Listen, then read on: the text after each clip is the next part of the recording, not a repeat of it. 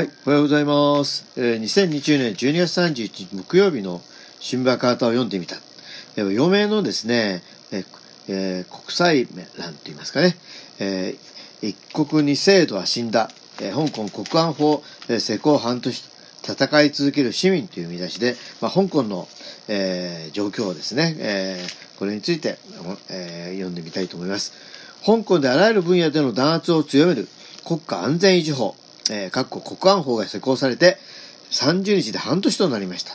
香港の民主派はこの半年で香港での高度な自治を保障した一国二制度は完全に死んだと指摘します。一国二制度は香港が英国から中国に返還される際の国際公約。国際社会は国安法の下で中国政府が主導する人権侵害、弾圧の強まりを強く批判しています。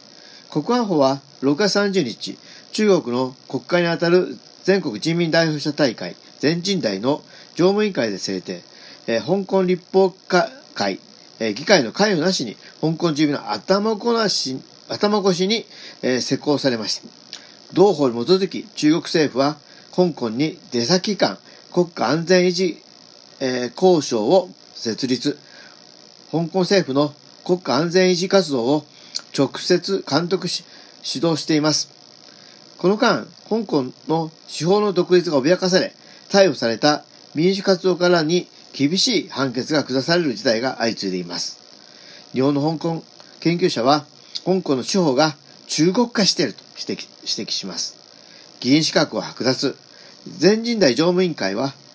11月、香港の立法会議員が、中国が香港に対して主権を行使することを認めないなどなどの場合、議員資格を失うと決定。これを受けて、香港政府は4人の民主派議員の資格を剥奪しました。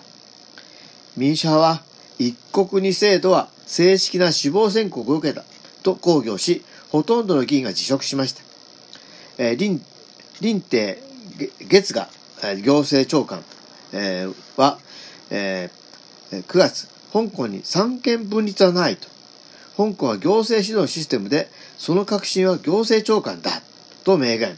従来の見解を覆す発言に批判が噴出しました。司法、立法、行政に加え、学問やメディアなど香港の価値を支えてきた分野にも弾圧が及び、香港社会から自由が消え、市民に閉塞感が広がっています。幸福度も最低に、世論調査機関、香港民意研究所が29日に公表した世論調査結果によると、林鄭、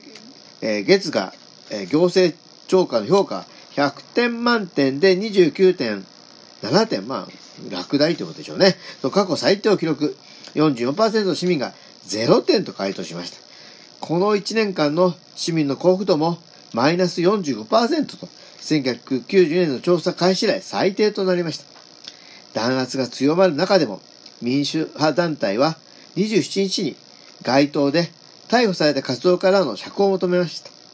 高校生団体は連日、国安法の下で進む教育改革に反対する街頭戦闘を行っています。高校生も頑張ってるんですね。大陸からの寒波が迫り、迫り、冷え込む年の瀬も、市民は戦いを続けていますという記事ですね。えーと、これ、これ簡単にあの、香港国家安全維持法、国安法の内容ですが、香港で1、国家分裂、2、政府転覆、3、テロ活動、4、外国勢力と決定して国家安全を害する行為を取り締まる法律と、最高刑は終身刑、同法に批判対象として民主民主活動家の周庭氏や、香港市リンゴ日報の霊知恵氏ら約40人が逮捕されています。本当にね、ひどい法律ですね。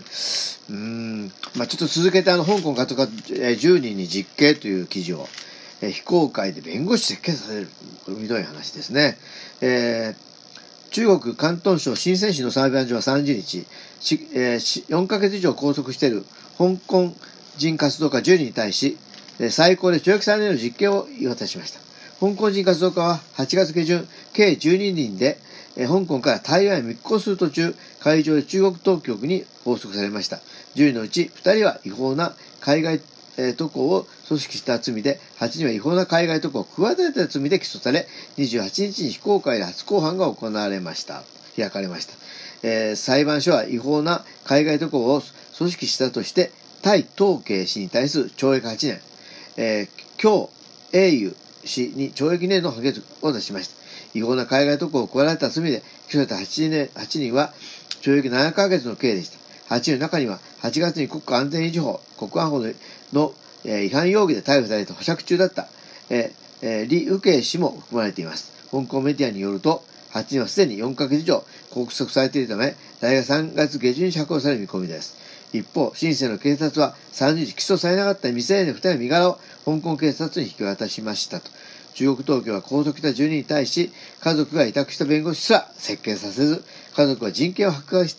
剥奪していると批判してきました。28日の裁判も、家族や海外メディアの傍聴も許可しないなど、国際社会から秘密裁判だと非難を受けましたという記事ですね。えー、っと、うん、まあね、あの、本当にこの、ひどい話ですなと。まあ、この一国二制度っていうのはですね、やっぱりこれ人類の知恵だったと思うんですよね。まあ、あの、まあ、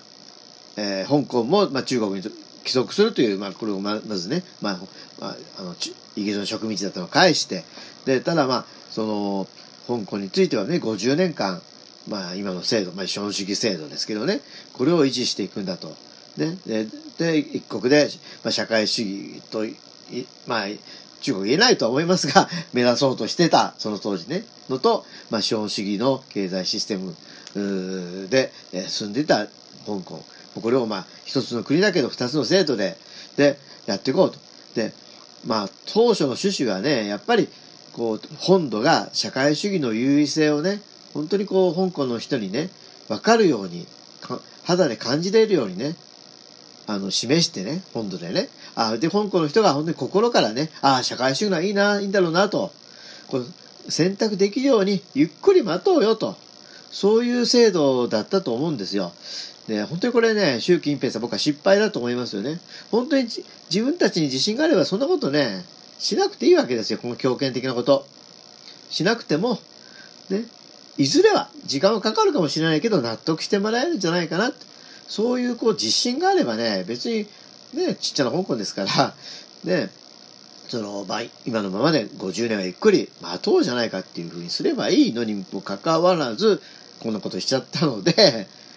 で、ますます心は離れていってしまうということですよね。まあこれはなんかね、に強権政治はみんな同じですよね。自信のなさの表れですからね。やっ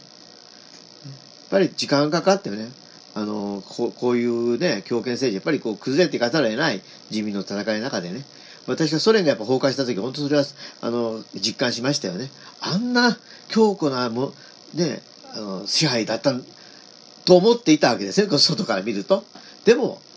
崩れるの早いなと思った時にですね、やっぱりそういうやり方じゃダメなんだということがね、まざまざとね、見せつけられた。だからもう政治的にはね、ソ連が崩壊以降、怖いものはね、なくなりましたね。ということで、えー、私たち、じゃあ日本に生きる、私たちは何をすべきかということを、こう、えー、突きつけたことでもある、この、えー、香港の国家法、えー、石膏半年と、えいう強権政治の実態だと思います。ということで、2020年12月31日木曜日の新聞は肩を読んでみたは、えー、一国二制度は死んだ、戦い続ける市民、えー、という記事を読んでいました。お聞きいただきありがとうございます。